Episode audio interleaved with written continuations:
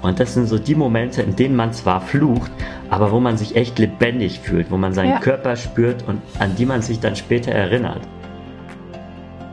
Hallo und herzlich willkommen zu einer neuen Folge des Podcasts Jobnavigation Menschen und ihre Berufe. Mein Name ist Anni Nürnberg und in jeder Podcast-Folge stelle ich dir einen neuen Beruf vor und einen Menschen, der diesen ausübt. Hast du den Film Systemsprenger gesehen? Mein heutiger Interviewgast Martin arbeitet genau mit solchen Systemsprengern. Jugendlichen, die immer wieder aus dem System fallen und die dieses an seine Grenzen bringen. Mit solchen Jugendlichen geht er wie in dem Film für ein paar Monate in den Wald. Was macht er dort mit ihnen? Wie kommt man darauf, so etwas beruflich zu machen? Welche Voraussetzungen muss man erfüllen, um Jugendliche so begleiten zu können? Das und mehr erfährst du in dieser Folge von Martin. Ja, ich freue mich total, heute den Martin oder auch Emmy, wie er sich nennt, zu Gast zu haben. Der Kontakt kam über den Dirk aus der Folge 36. Ja, herzlich willkommen erstmal, lieber Martin. Ja, Anni, ich grüße dich. Ey, super spannend bei dir hier zu sein. Wie du schon richtig gesagt hast, also meine Freunde nennen mich Emmy. Ich habe mich tatsächlich dazu entschieden, in der Jugendhilfe Martin Emberger zu sein. Aber genau, viele kennen mich tatsächlich nur als Emmy gerade in der Erlebnispädagogik. Ja. ja. Der Dirk hat, von, hat mir von dir erzählt und er hat das mit den Worten getan, der macht das, was man aus dem Film Systemsprenger kennt. und da habe ich ja. natürlich gedacht, oh, wie cool. Den Film fand ich cool, das finde ich spannend, da möchte ich mehr zu erfahren. Ist das ja. so oder hat er damit übertrieben? genau, das stimmt tatsächlich. Also der Film Systemsprenger hat ja weiten Anklang gefunden. Ein deutscher Film von vor zwei Jahren. Und das ist eine sehr gute Darstellung von dem, was mit Jugendlichen passiert, wenn sie aus dem gängigen Jugendhilfesystem rausfallen. Nämlich ganz oft nichts, ja, weil man keine Perspektive für die hat. Und ich habe deswegen eine Firma gegründet, Wendeblatt, und bin Geschäftsführer von dieser Firma, die Reiseprojekte anbietet für Jugendliche, mit denen das Jugendamt einfach nicht mehr weiß, was es machen soll, weil die ja. wissen, welche Hebel und Knöpfe die drücken müssen um aus konventionellen Jugendhilfeeinrichtungen rauszufliegen oder erst gar nicht reinzukommen. Genau. Und der okay. Film ist sehr realistisch tatsächlich, sehr krass. Das ist schon einer der krasseren Fälle, aber diese Systemsprenger gibt es und die gibt es nicht nur zwei, dreimal in Deutschland, sondern die gibt es bei jedem Jugendamt und es gibt über 500 Jugendämter in Deutschland. Mhm. Und was macht ihr mit diesen Jugendlichen? Ja, was machen wir? Wir machen ganz einfache Sachen. Ich sage immer Stiefel an, Rucksack auf, zwei, drei Monate quer durch Deutschland wandern, im Wald schlafen und klarkommen. Und zwar alleine, mit einer Bezugsperson. Das heißt, keine Gruppe, ja. Und das nimmt wahnsinnig viel Spannung raus. Offiziell hat das den sperrigen Titel Intensivsozialpädagogische Einzelbetreuung, ISE. Mhm. Das sind also ISE-Reiseprojekte oder ISE-Maßnahmen. Deswegen tue ich mich bei der Jobbezeichnung auch immer schwer. Ja, bin ich jetzt Pädagoge, bin ich Therapeut? Das ist immer so ein bisschen ich sage immer, ich bin Reiseprojektler. Die Jugendlichen haben also eine Bezugsperson dabei und haben Zeit, erstmal mit sich selber klarzukommen. Denn man kann erst mit den anderen klarkommen, wenn man gelernt hat, mit sich selber klarzukommen. Und dafür gehen die raus. Dafür gehen die los und dafür sind die unterwegs. Ganz einfach. Das heißt, es gibt erstmal keine Ablenkung wie technische Medien oder Drogen oder Peer Group, das heißt soziale Gruppe. Das sind die drei Sachen, die einen super von Problemen ablenken. Und mhm. das können wir alles aushebeln und dem Jugendlichen erstmal die Möglichkeit geben, draußen anzukommen und dann auch bei sich anzukommen.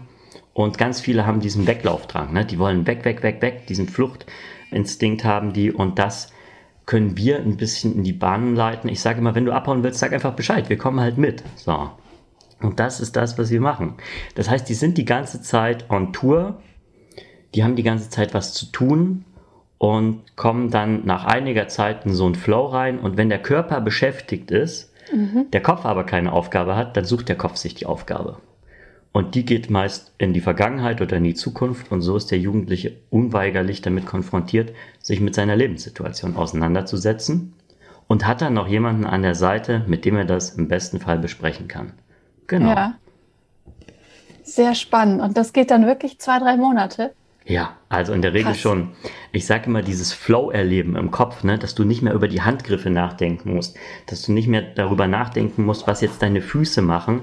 Das beginnt erst nach drei bis vier Wochen. Ja. Dann bist du draußen angekommen, dann weißt du alles und Ja. musst nicht mehr darüber nachdenken, wie du jetzt die Finger bewegst. Und dann kann das erst im Kopf passieren, weil dann ist er erst frei. Ja, Und dann kannst ihr- du anfangen zu arbeiten nach einem Monat. cool. Und ihr sucht euch dann irgendwelche Strecken so durch die, durch die Walachei Deutschlands im Prinzip, so dass man möglichst wenig Menschen sieht? Oder wie läuft das dann? Ja, also das ist sehr unterschiedlich. Das kommt auch immer auf den Pädagogen an, der unterwegs ist. Ne? Bei Wendeblatt sind mehrere Pädagogen unterwegs, mehrere Fachkräfte unterwegs, die Reiseprojekte auch immer nach ihren mh, Wünschen und nach ihren Erfahrungen planen. Ich zum Beispiel persönlich laufe wahnsinnig gerne durch den Harz, weil ich den einerseits kenne und weil der eine super Strecke ist für die Jugendlichen. Da gibt es den Brocken, das ist eine mega Herausforderung, die kündigt sich lange an, klasse. Und einige sind lieber in Süddeutschland unterwegs, andere lieber Norddeutschland. Das Wichtige ist, die Tour ist bei jedem Jugendlichen anders. Die Strecke ist auch anders, denn oftmals ergibt das sehr viel Sinn, dass man nach Hause läuft für die Jugendlichen. Dass man nach Hause läuft, ist motivationstechnisch einfach sehr sinnvoll.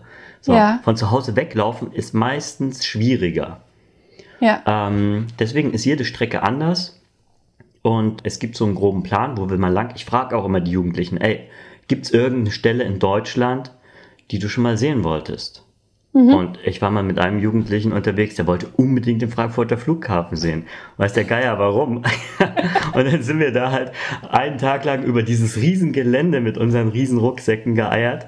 Diese ähm, eine Schienenbahn haben wir genutzt, um uns das Gelände anzuschauen. Dann war der glücklich und dann sind wir weitergezogen, ja. Genau. Das ist es Cool. im Prinzip. Dann guckt man immer, was passiert. Ne? Also klar, diese Strecke, die ist auch, ähm, die ist vorgegeben, aber man weicht halt so in gewissen Punkten davon ab, wenn es irgendwie notwendig ist. Das heißt, es ist immer wichtig, einen Plan zu haben, aber nicht sich stoisch an den zu halten, sondern dann auch immer mal links und rechts des Weges zu gucken und zu schauen, welche Stellschrauben muss ich anziehen, was ergibt Sinn, was braucht der Jugendliche und was brauche ich auch gerade, ne? Als Fachkraft, die unterwegs ist. Ich muss meine eigenen Ressourcen managen, wenn ich 24-7 mit jemandem arbeite. Genau. Das stelle ich mir auch manchmal herausfordernd vor, ja. Ja, ja, aber Anni, das Gute ist, du hast nur eine Nase neben deiner, auf die du aufpassen musst. Und Ja. das nimmt Spannung raus. Ja, Ganz viele Fachkräfte kommen aus einem stationären Setting, das heißt irgendwie eine Wohngruppe oder ein Kinderheim, so das Klassische, was man sich vorstellen kann. Und die haben halt manchmal über zehn Köpfe, auf die die aufpassen müssen in so einer Schicht. Und das ist wahnsinnig anstrengend oder kann anstrengend sein. Und für sehr viele Fachkräfte ist es dann überraschend, dass in so einem Reiseprojekt-Setting das entspannter ist. Du bist draußen, das nimmt Spannung raus. Du musst auf eine Person neben dir aufpassen, das nimmt Spannung raus. Ja, und die Bezugsperson wechselt nicht. Das heißt, weder der Pädagoge noch der Jugendliche können sich eine Maske so lange aufsetzen Ja, oder ja. auch Leute gegeneinander ausspielen. Nichtsdestotrotz, klar, das ist so einer der Punkte, wenn man sich fragt, wäre das für den Job für mich? Man ist 24-7 unterwegs. Nicht 365 Tage im Jahr. Das ist auch nochmal wichtig für mich klarzustellen, denn man verdient bei dem Job genug, um auch mal zu sagen, ey, pass auf, ich mache danach jetzt erstmal wieder Pause. Ja, also ich persönlich habe das vor sieben Jahren angefangen, freiberuflich für diverse Träger zu machen. Und mein Prinzip war immer, ich mache so lange Pause, wie ich gearbeitet habe. Zwei, drei Monate unterwegs, zwei, drei Monate Pause. Genau. Ja, und bleiben wir mal bei den Zahlen. Also ich weiß, da scheuen sich die Leute immer ein bisschen davor, aber ey, ganz wichtig, kann man davon leben? Was kann man verdienen? Ich kann nur für Wendeblatt sprechen, 6000 Euro brutto im Monat. Genau. okay. Das sind ja auch einfach Sachen, an denen man sich orientieren muss. Ja. Und äh, dann ist es aber wirklich so, dass man da auch 24-7 unterwegs ist, zwei, drei Monate. Das wird für, vorher terminiert natürlich. Man guckt, wie hat man Zeit. Und das ist ein sehr freier Job, der auf Honorarbasis passiert. Das heißt, es ist kein Anstellungsverhältnis. Das ist auch nochmal wichtig deutlich zu machen, denn das ist immer so ein bisschen die Waage Freiheit versus Sicherheit. Ja, Ne? Ich kann dir nie dafür eine Garantie geben, dass ich in einem bestimmten Zeitraum ein Projekt habe, wo ich sage, da passt du drauf. Aber ich bin ein Freund davon zu sagen, hey, pass auf, melde dich mal nicht nur bei Wendeblatt, sondern mal noch bei dem und dem und dem Träger. Die kenne ich persönlich, da weiß ich, die stehen hinter ihren Mitarbeitern, die machen ein gutes, einen guten Job, die haben ein nachhaltiges Konzept. Und die rufst du an, sagst, hey, Martin hat gesagt von Wendeblatt, ihr seid cool, wie sieht's aus? Habt ihr einen Job für mich? Ja. Genau. Das heißt, man muss sich so ein bisschen vernetzen. Und da bin ich immer dabei, die Leute zu unterstützen und denen eine Hilfestellung zu geben. Wie kurzfristig ist das dann, dass dann so eine Tour losgeht? Wenn ein Jugendamt anfragt bei Wendeblatt, dann ist einer der ersten Sätze eigentlich immer, es soll morgen losgehen und einer der zweithäufigsten Sätze ist, Geld spielt keine Rolle. So. Das ist natürlich jetzt in der Praxis nicht so machbar, sehr selten so machbar. Ne? So eine Krisenintervention, klar, die kann auch mal sehr schnell losgehen, aber wichtig ist, dass der Jugendliche mit Ausrüstung versehen wird. Das heißt, er bekommt von uns Outdoor-Kleidung die muss erstmal angeschafft werden. Dann muss ich den Jugendlichen vorher erstmal kennenlernen persönlich und checken, okay, ergibt das Sinn? Von unserer Seite können wir bei Wendeblatt sagen, ja, der Jugendliche ist für ein Reiseprojekt geeignet. Es gibt konkrete Ausschlussfaktoren, ne? Das ist aber meistens schon aus der Akte ersichtlich, ja. Bettnässer zum Beispiel. Oder Leute mit einer starken Suizidtendenz oder einer echt krassen Drogenabhängigkeit. Mhm. So jemanden kann ich eigentlich nicht losschicken. Und dann lerne ich den Jugendlichen kennen. Ich zeige dem ein paar Fotos, ich erkläre dem, was Sache ist. Ich sage dem auch ganz deutlich, hey, pass auf, du musst es nicht machen. Du hast immer die Wahl. Du kannst sagen, ja, ich habe da Bock drauf, ich sehe, irgendwas läuft gerade scheiße und ich kriege meinen Arsch hoch und zeige den Leuten, dass ich hier was bewerkstelligen kann. Oder du sagst, nee, eigentlich habe ich da keine Lust drauf und mach das nicht. Und beides ist okay. Der Jugendliche hat zwei Nächte Zeit, darüber zu schlafen und ruft mich in jedem Fall an und sagt mir Bescheid. Mhm. Ich gehe parallel auf die Suche bei den freien Mitarbeitern. Da befinden sich bei Wendeblatt gerade so um die 65 freie Mitarbeiter in der Mitarbeiterdatenbank und schau durch erstmal, wer passt. Also ganz wichtig ist bei uns ist das Geschlecht homogen. Das heißt, Männer sind nur mhm. mit Jungs unterwegs, Frauen nur mit Mädchen. Mhm. Und dann schaue ich einfach, bei wem habe ich ein gutes Gefühl? Wer könnte auf den Jugendlichen passen? Wen kann ich mit einem guten Bauchgefühl losschicken? Frag bei den Leuten an, schick denen die Akten zu, telefonier mit denen, sag denen, was aus meiner Sicht der Knackpunkt bei dem Jugendlichen ist. Und dann entscheidet sich genauso der Reiseprojektler dafür, ob er den Fall annimmt und es durchzieht mit dem Jugendlichen oder ob er sagt, er hat da gerade eher keine Lust, ein anderes Projekt oder ihm ist das irgendwie, er hat da kein gutes Gefühl bei. Ja. ja. Und das ist alles okay. Und dann geht's los. Der Jugendliche wird ausgestattet, es wird ein Starttermin fixiert, zack, zack, und die beiden treffen sich. Das heißt, es gibt nicht nochmal einen extra Kennenlernen, sondern einen Kaltstart, damit der Jugendliche nicht nochmal sagt, ey, pass auf, bei dem passt mir die Nase nicht oder die Haarfarbe ja, ja. oder was auch immer. Man sucht sich ja immer Gründe, immer Vermeidungsstrategien, ne? weswegen man leider irgendwas nicht machen kann. Äh, und ganz oft ist es so, die Jugendlichen müssen in den Wald und dann müssen die handeln. Zack. Ja, dann fahren die so weit wie möglich erstmal weg, also zu dem geplanten Ausgangspunkt. Und dann geht's los. Ab in den Wald, Essen, Laufen, Schlafen, Essen, Laufen, Schlafen. Es gibt nicht nochmal ein spezielles Action-Abenteuer-Programm, sondern es geht wirklich erstmal nur darum, draußen klarzukommen, in diesem neuen Setting für die Jugendlichen zu checken, wie kriege ich meine Ausrüstung richtig hin, wie baue ich mein Zelt auf, wie stelle ich den Rucksack richtig ein. Ja, und da geht der Tag relativ schnell rum. Ich sage immer, die ersten mhm. zehn Tage sind die härtesten und dann wird es einfacher. Ja. Genau. Wie kommt man da unterwegs an Essen? Man geht einkaufen. Okay. also, es ist tatsächlich also man muss so, jetzt nicht jagen gehen. nee, also die Reiseprojekte finden bei uns ausschließlich in Deutschland statt, ja. denn das steht sehr deutlich im SGB 8 so festgelegt, dass Jugendhilfe in Deutschland stattzufinden hat. Ja. Und ich sag mal, in Deutschland haben wir alle 15 Kilometer einen Supermarkt. Ne? Ja. Und meine Herangehensweise ist, so wenig wie möglich Gepäck mitzunehmen mhm. und deswegen auch im besten Fall täglich einzukaufen. Wir meiden große Städte. Ja, ich ziehe mit einem Jugendlichen jetzt nicht durch Hamburg, Frankfurt oder Köln. Mhm. Aber natürlich so kleinere Städte, die steuern wir dann schon an. Wir sind nicht nur abseits der Menschen unterwegs, sondern ganz oft lernen wir auch Menschen kennen, ja. die uns fragen, ey, was macht ihr denn gerade eigentlich? Ja. Das ist ja spannend. Ach Mensch, guck an, hey, hier habt ihr 5 Euro, kauft euch ein Eis. Oder braucht ihr eine warme Dusche? Kommt mit, ich wohne direkt hier 200 Meter ja. entfernt. Zack. Ja. Das heißt, die sind total total motiviert, die Leute mit uns in Kontakt zu treten. Und das hat ein super Feedback auf die Jugendlichen, ja. Mhm. Die merken, Mensch, das kommt ja an, was ich hier mache. Meine Leistung wird gewürdigt und zwar nicht nur von der einen Nase, die hier mit mir unterwegs ist, sondern auch von Menschen, die mich gar nicht kennen. Ja. ja die unterstützen mich da drin. Und das ist ganz wichtig, dass die Jugendlichen im Sinne so einer Selbstwirksamkeit merken, ey, ich kann was reißen. Es sind nicht immer die anderen schuld und die anderen bestimmen auch nicht immer, Manchmal habe ich die Fäden in der Hand und manchmal kann ja. ich was verändern. Ja. Richtig und das ist wahnsinnig wichtig. Genau. Was für eine Vorbildung braucht denn so ein Betreuer?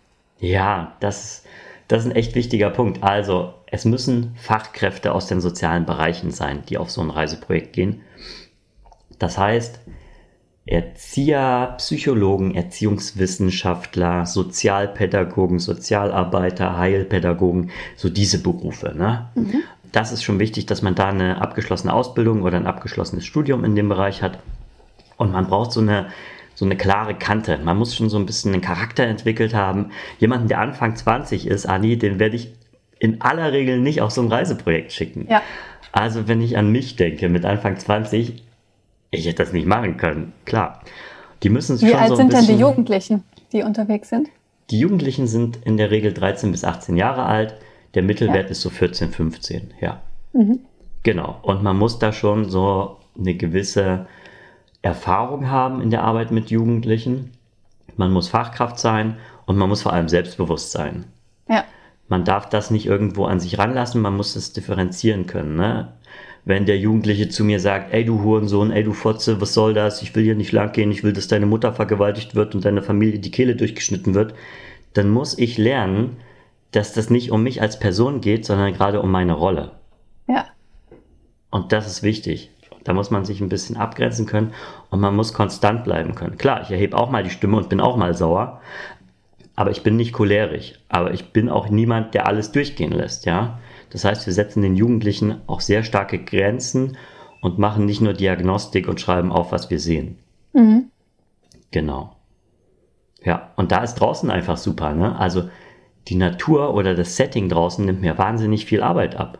Ja. Wenn der Jugendliche seine, seine nassen Socken nicht wechselt, dann bekommt er halt beim Wandern Blasen. Wenn er seinen Rucksack nicht richtig packt, dann tut ihm halt der Rücken weh. Wenn er ja. sein Essgeschirr nicht auswächt, dann gibt es in der stationären Einrichtung noch 50 andere Teller und irgendjemand räumt das schon weg. Draußen sind nach drei Tagen die Ameisen und der Schimmel drin. So. also ich muss weniger machen draußen.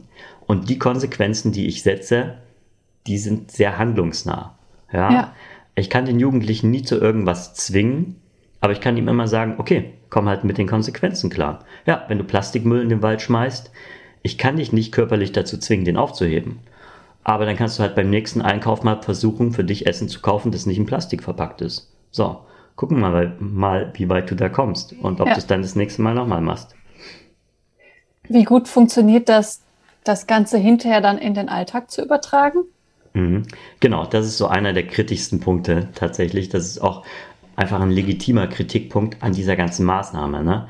Was bringt es denn einem Jugendlichen, drei Monate durch den Wald zu wandern, das hat nichts mit seinem Alltag zu tun in aller Regel.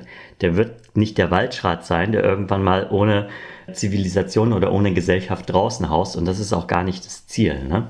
Ja. Das ist, das ist so analog zur Erlebnispädagogik. Er soll draußen in einem alltagsfernen Setting bewusst zu neuen Herausforderungen oder an, an neue Herausforderungen geraten und angeregt werden, irgendwie handeln zu müssen. Mhm. Über dieses Handeln bildet sich dann ein Erlebnis und ein Erkenntnisgewinn und mit dieser Erkenntnis geht er dann wieder in den Alltag.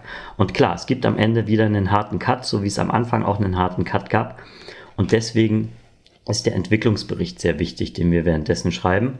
Der dient einerseits dem Jugendamt als Grundlage, um eine geeignete Anschlussmaßnahme zu finden ja. und andererseits den Mitarbeitern in der Anschlussmaßnahme auch, um da weiterzumachen, wo wir aufgehört haben, um zu schauen, wie kommt man an den Jugendlichen ran? Genau, das sind so die Punkte. Darüber hinaus sind wir weiterhin als Ansprechpartner für den Jugendlichen, die Familie und das Jugendamt da. Mhm. Und ich hatte auch schon Jugendliche, die wirklich nach einem halben Jahr nochmal bei mir angefragt haben und gemeint haben, ey Martin, wie sieht's aus? Bei mir läuft gerade alles scheiße. Können wir einfach nochmal auf ein Reiseprojekt gehen? Das hätte mir gut getan. So.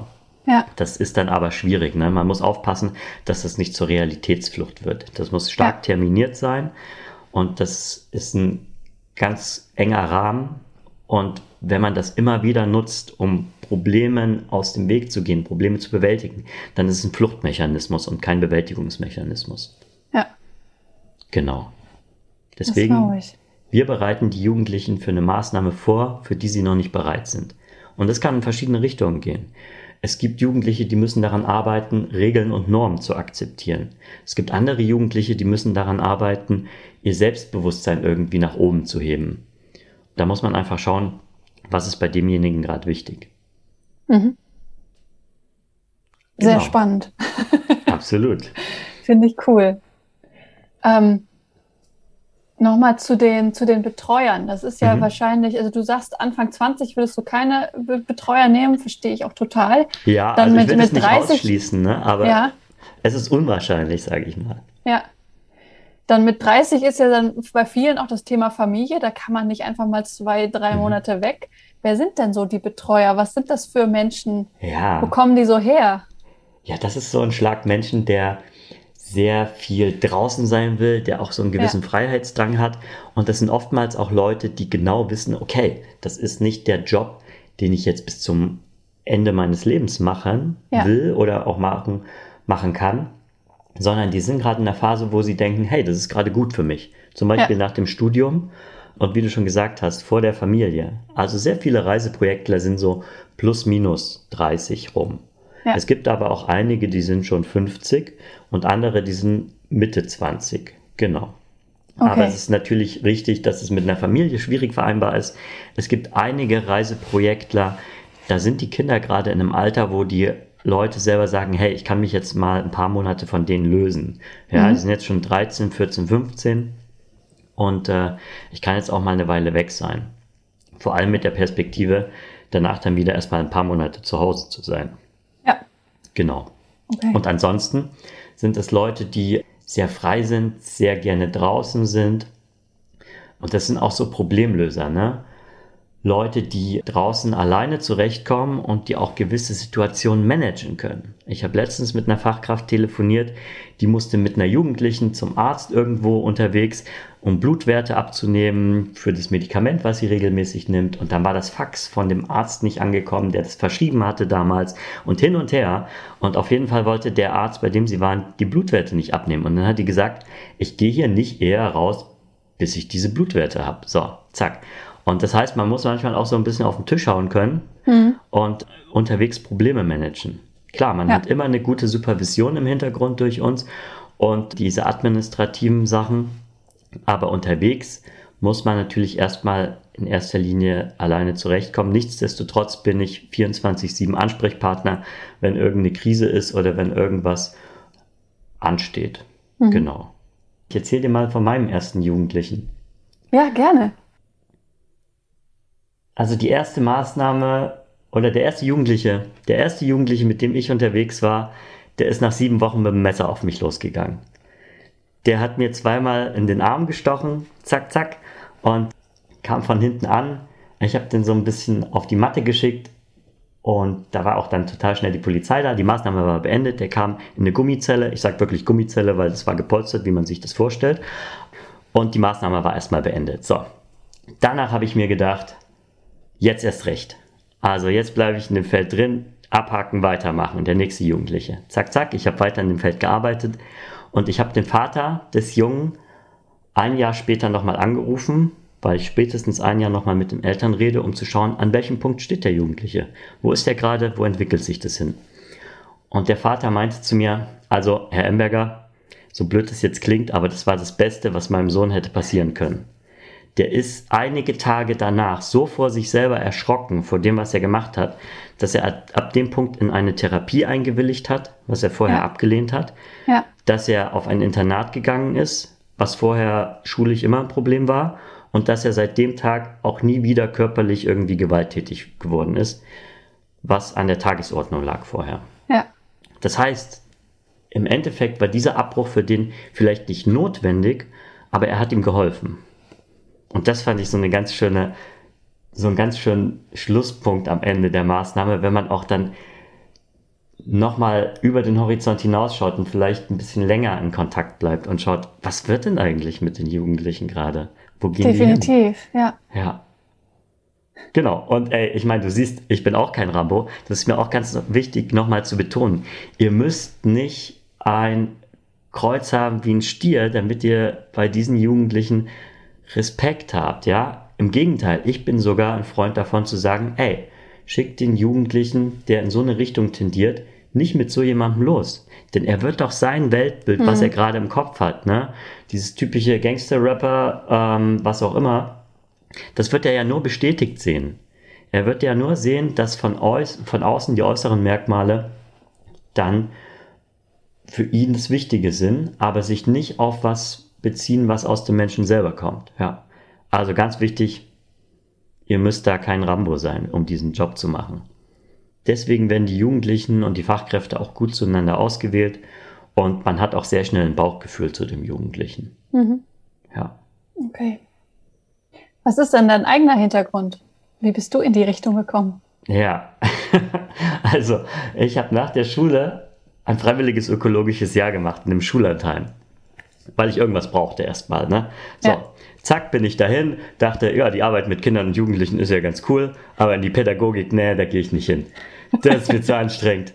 So, und dann stand ich irgendwann danach vor der Frage, ja, was studierst du denn?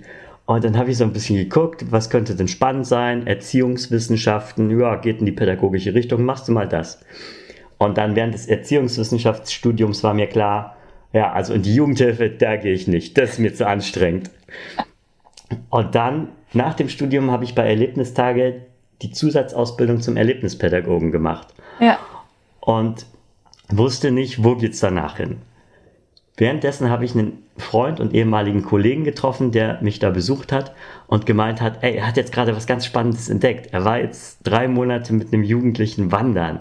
Und dann dachte ich, was? Wie wandern mit einem? Das ist doch immer mit Gruppen, das geht doch gar nicht. Und habe mich informiert und dann dachte ich, ah ja, spannend.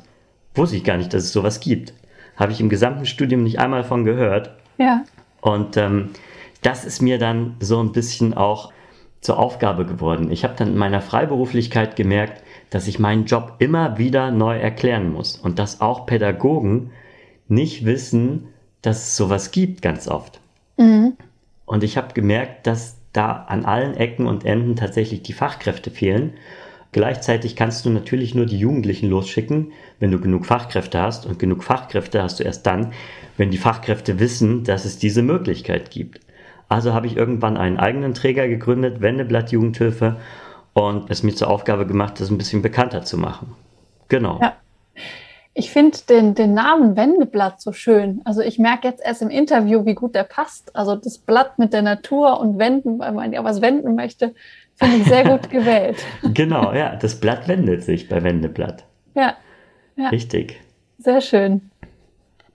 Und das ist so ein bisschen der Hintergrund, ja ja, vielleicht mache ich in 20 Jahren wieder was ganz anderes und äh, bin in Sibirien Schafe züchten oder sowas. Wer weiß. ja. Ich bin ein Freund davon, immer zu gucken, was ist für die nächste Lebensphase gut und sich nicht verzweifelt auf eine Sache festzulegen, nur weil man gesagt hat, ich habe das jetzt einmal gelernt oder ich habe mich jetzt einmal dafür entschieden. Und genauso ist es bei diesen Reiseprojekten. Die ja. Leute, die da sind, die machen das immer für eine gewisse Lebensphase und das mhm. ist okay. Das finde ich auch gut, dass du das nochmal sagst, auch für die Zuhörer des Podcasts, weil viele ja glauben, wenn ich mich jetzt mit 16, 18, 20 oder so für einen Beruf entscheide, muss ich das quasi für immer machen, für den Rest meines Lebens. Und das ist einfach heutzutage gar nicht mehr so. Also auch in anderen Bereichen ist es viel flexibler geworden. Genau, ja. ja. Und, und für alle, die jetzt sagen, oh, schade, ich habe Bäcker gelernt, aber eigentlich habe ich immer mich gefragt, soll ich nicht Erzieher machen? Meine Empfehlung ist die externe Erzieherprüfung. Das ist der offiziell schnellste Weg zur Fachkraft. Das mhm. heißt, man schreibt nur die Prüfung mit, wenn man äh, nicht mehr der Jüngste ist, schon ein bisschen Praxiserfahrung hat und ein bisschen hartnäckig bleibt. Man kann die drei, ganzen drei Jahre Ausbildung überspringen, nur die Prüfung mitschreiben, das Anerkennungspraktikum machen und dann ist man Erzieher. Genau. Okay. Die externe Erzieherprüfung. Informiert euch mal. Könnte was ja. für euch sein. Super. Was würdest du denn sagen, wie sich dieser Bereich, in dem du arbeitest, entwickelt? Wird das eher mehr? Wird, werden da eher mehr Leute gesucht in Zukunft? Mhm. Also Fakt ist, Wendeblatt bekommt alle zwei Tage eine neue Anfrage von einem Jugendamt. Mhm. Und die Systemspringer werden nicht weniger. Die Zahl schließt jetzt auch nicht krass in die Höhe.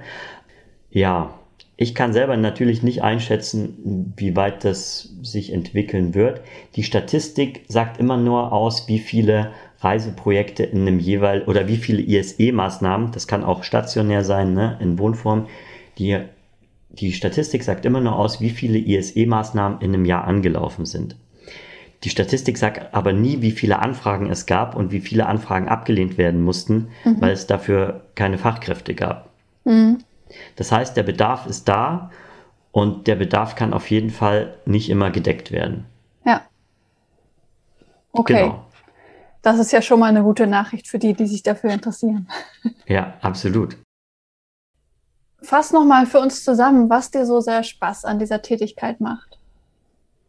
Ja, also das Tolle an dem Job ist einfach, dass du den ganzen Tag draußen sein kannst ich merke zum Beispiel, dass draußen Sachen mir ganz anders schmecken. Ja, wenn ich draußen einen mhm. Apfel beiße, dann ist es für mich ganz oft ein Erlebnis. Und das Tolle ist auch, dass wir immer vor Herausforderungen gestellt werden draußen, die wir irgendwie bewerkstelligen müssen. Es ist heiß, es ist nass, kalt, dreckig. Und das sind so die Momente, in denen man zwar flucht, aber wo man sich echt lebendig fühlt, wo man seinen ja. Körper spürt und an die man sich dann später erinnert an dem Abend, an dem ich Netflix gucke und auf dem Sofa sitze, an den erinnere ich mich nicht, ne? Ja. So, aber an solche Abende, wo ich irgendwie im Zelt liege und meine Kleidung ist komplett nass und ich sehe im Schein der Taschenlampe, dass langsam der Dampf von meiner Körperwärme aufsteigt und die Regenjacke trocknet. Das sind so die Momente, wo ich mich lebendig fühle. Ja. ja. Und das Tolle ist, dass du sehr schnell Erfolge bei deinen Jugendlichen feststellen kannst, mit denen du unterwegs bist. Mhm. Dass du wirklich manchmal in deren Augen oder in deren Gesprächen so Erkenntnisgewinne merkst. Und das ist wahnsinnig befriedigend für die pädagogische Seite, aber auch sehr viel wert. Man macht einfach was Sinnvolles, wo man merkt, da kommt was an. Genau. Und darüber hinaus ist es ein sehr freier Job. Mhm. Also ich muss mich zum Beispiel nicht mit einem fünfköpfigen Kollegium absprechen, dreimal die Woche in einer einstündigen Sitzung. Und ich weiß, dass das auch vielen Leuten den Nerv rauben kann. Wichtig ist immer eine Absprache im Hintergrund, aber man muss doch sehr viele eigene Entscheidungen treffen. Und das ist gut. Es ist sehr anstrengend, streckenweise, und ja. ist streckenweise aber auch sehr entspannend. Genau, also es gibt Momente, da mache ich morgens mein Zelt auf und sehe die ersten Sonnenstrahlen, die sich in einem Spinnennetz glitzernd dahin begeben und dann springt noch ein Reh vorbei und ich denke mir, geil, guck mal, dafür werde ich gerade bezahlt. Ja. Und dann gibt es Momente, wo ich denke, alter Falter, puh, dafür kann mich eigentlich keiner genug bezahlen. Das glaube ich. Genau, Sehr und das cool. gleicht sich aus. Ja, also man merkt dir die Begeisterung auf jeden Fall an. Ja, das ist, ähm, das ist, glaube ich, auch notwendig, ne? dass man irgendwie mit Feuer dabei ist. Ja, dass man das so ein bisschen lebt. Ja. Wann war für dich der Punkt erreicht, dass du dachtest, das ist total mein Ding, das will ich auf jeden Fall weitermachen? Na, im Prinzip ist dieser Punkt ja an jedem Punkt erreicht, an dem man es macht, bis dahin, wo man sich dagegen entscheidet. ich habe gemerkt, nach einigen Jahren, also wie gesagt, ich habe das vor sieben Jahren angefangen. Ich glaube, in dem Feld ist das schon eine relativ lange Nummer. Ich habe an einigen oder vor einigen Jahren gemerkt, dass das so ein bisschen sich einroutiniert, dass es auch immer wieder Situationen gibt, die ich schon erlebt habe und habe mich dann auch gefragt, okay, was könnte denn mein nächstes Projekt sein? So, und das hat mich dann auch unterstützt bei der Gründung des eigenen Trägers mhm. und äh, habe mich dann damit auseinandergesetzt und ich habe auch immer wieder mich natürlich mit Trägern unterhalten, bei denen ich gearbeitet habe und habe auch immer wieder gesehen, hey, was machen die cool, was würde ich vielleicht anders machen und ich habe für mich aber gemerkt, wenn du willst, dass es anders gemacht werden muss, dann musst du es in aller Regel selber machen. Mhm. Genau. Als ich mich dann dazu entschieden habe, einen eigenen Träger zu gründen, bin ich mit einigen Leuten aus dem Bereich ins Gespräch gegangen und die haben dann erstmal gesagt, oh Martin, pff, das ist nicht so einfach. Ah, wie willst du das machen? Wie willst du das und das machen? Und dafür brauchst du das und hier jenes und diesen bürokratischen Kram. Also das, das, das ist nicht so eine einfache Nummer. Und dann war ich erstmal ziemlich niedergeschlagen und habe mir gedacht, alter Falter, naja, ob das was wird. Und dann habe ich mit einem meiner ersten Auftraggeber telefoniert, Björn Beck von Nordwind Jugendhilfe. Die bieten auch Reiseprojekte an. Und der hat mir was ganz Wichtiges mitgegeben, Björn. Der hat mir gesagt, wenn jemand sagt, es geht nicht, dann musst du dir drei Fragen stellen. Erstens, wer sagt das? Zweitens, warum geht das nicht? Und drittens, was musst du tun, um das zu ändern? Ja. Zack. Und nach dem Gespräch mit dem war ich so motiviert, dass ich das angepackt habe. Und es ging natürlich alles irgendwie und es hat geklappt. Und äh, ja, jetzt gerade sind Reiseprojekte für Wendeblatt unterwegs. Das heißt, es funktioniert. Ja. Wenn man wirklich dahinter steht und auch manchmal jemanden braucht, der einen dann nochmal bestärkt und unterstützt. Ja.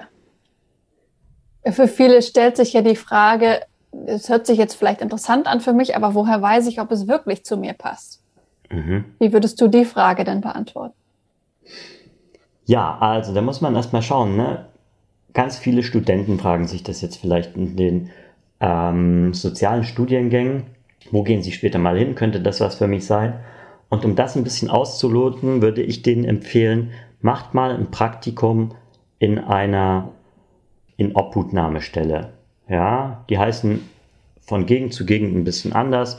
Kinderschutzstelle, in Obhutnahmestelle, weil da kommen alle Jugendlichen rein. Ein mhm. bunter Querschnitt aller Jugendlichen, diejenigen, die den Eltern weggenommen werden, aber auch die Systemsprenger, für die gerade kein Platz da ist und die irgendwo pennen müssen einfach. Ne?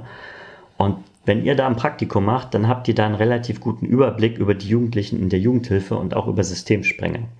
Mhm. Ach so, ja. Wenn ihr euch fragt, ob das was für euch sein könnte, dann besteht natürlich immer die Möglichkeit, auch wenn ihr noch keine Fachkräfte seid, mal ein paar Tage mitzulaufen bei so einem Projekt als dritte Person, sich mhm. das anzugucken und zu schauen, hey, wie läuft das eigentlich ab? Ja, meldet euch dafür einfach gerne mal bei Wendeblatt und dann läuft der Hase. Ja. Schaut euch mal die Trägerlandschaft an. Es gibt nicht so wahnsinnig viele Träger, die ISE-Reiseprojekte anbieten ich würde sagen, so 20, maximal 30 in Deutschland, die das aktiv mhm. und bewusst wirklich tun. Und ähm, ja, macht da einfach mal eine Hospitation ein paar Tage und schaut, ob das was für euch sein kann. Und ey, selbst wenn es nichts für euch ist, ihr legt euch dazu auf nichts fest. Erstmal auf ein ja. Projekt. Und wenn ihr dann nach zwei, drei Monaten merkt, hu, harte Nummer, vielleicht gehe ich doch wieder zurück in den Kindergarten oder in äh, die stationäre Jugendhilfe, dann ist das doch vollkommen okay. Genau. Was wichtig ist, machen. Machen und ja. ausprobieren. Machen ist immer gut. Definitiv. Vielen lieben Dank. Ja klar, Anni, ey, super. Danke, dass du mich eingeladen hast. Ja. Und Natürlich. wenn ihr noch mehr Infos braucht, dann schaut einfach mal auf wendeblatt.de. Ja, werde ich auch verlinken, auf jeden Fall. Sehr cool. Gut, ja. Vielleicht gewinnst dann, du ja ein paar neue Mitarbeiter. ja, schauen wir mal. Ja. Alles klar. Ja, dann euch noch eine entspannte Zeit. Hört weiter in Anis Podcast rein. Die hat spannende Sachen, die ich auch noch nicht alle gehört habe. Ja. Das sind interessante Empfehlungen dabei. Vielen Dank. Das war eine weitere Folge des Podcasts Jobnavigation Menschen und ihre Berufe mit Anni Nürnberg. Ich hoffe, du kannst jetzt besser beurteilen, ob die Arbeit mit jugendlichen Systemsprengern oder generell die Jugendarbeit etwas für dich sein könnten. Wenn diese Folge dir gefallen hat, freue ich mich auch sehr über eine positive Bewertung auf Apple Podcasts oder YouTube. Das sorgt einfach dafür, dass noch mehr Menschen auf den Podcast aufmerksam werden und davon profitieren können. Wenn du gerade im Prozess der beruflichen Orientierung steckst und das Gefühl hast, nicht weiterzukommen, unterstütze ich dich auch gerne im persönlichen Coaching. Schau dich gerne auf unserer Webseite um, welche unserer Unterstützungsangebote für dich interessant sein können. Du findest sie in den Shownotes verlinkt. In der nächsten Folge geht es vom Wald in den Landtag von Nordrhein-Westfalen. Alexander ist der jüngste Landtagsabgeordnete dort. Bleib dran, um ihn und seinen Beruf näher kennenzulernen. Deine Anni. Mir ist schon bestimmt drei, vier Mal passiert, dass ich nicht in den Plenarsaal reingelassen wurde, weil die dachten, dass ich ein Praktikant wäre oder ein Mitarbeiter, aber zumindest kein Abgeordneter.